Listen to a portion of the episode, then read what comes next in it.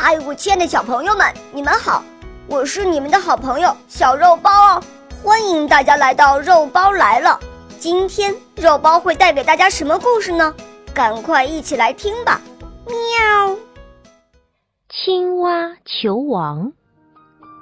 从前，青蛙国没有国王，于是他们去求宙斯说：“呱呱，宙斯，我们青蛙没有国王。”快帮我们选一个吧！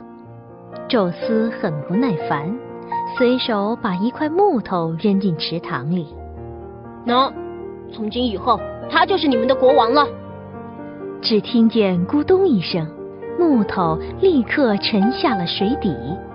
青蛙们以为国王发怒了，吓得赶紧钻进了水底。过了一会儿，木头浮了上来。水面也渐渐恢复了平静，青蛙们把害怕忘得一干二净，竟跳上国王的背，呱呱的叫个不停。过了几天，国王还是一动不动，青蛙们觉得非常没面子，就跑去找宙斯说：“这个国王太迟钝了，快帮我们重新选一个吧。”宙斯很生气。